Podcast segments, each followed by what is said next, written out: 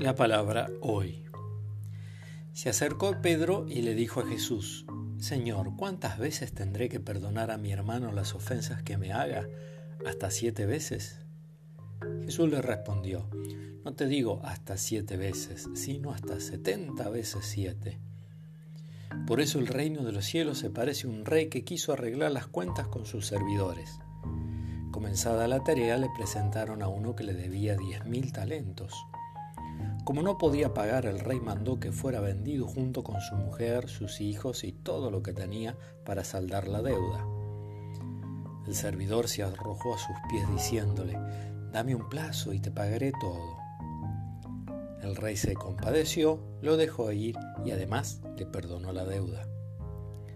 Al salir, este servidor encontró a un compañero que le debía cien denarios y tomándolo del cuello hasta ahogarlo le dijo, Págame lo que me debes.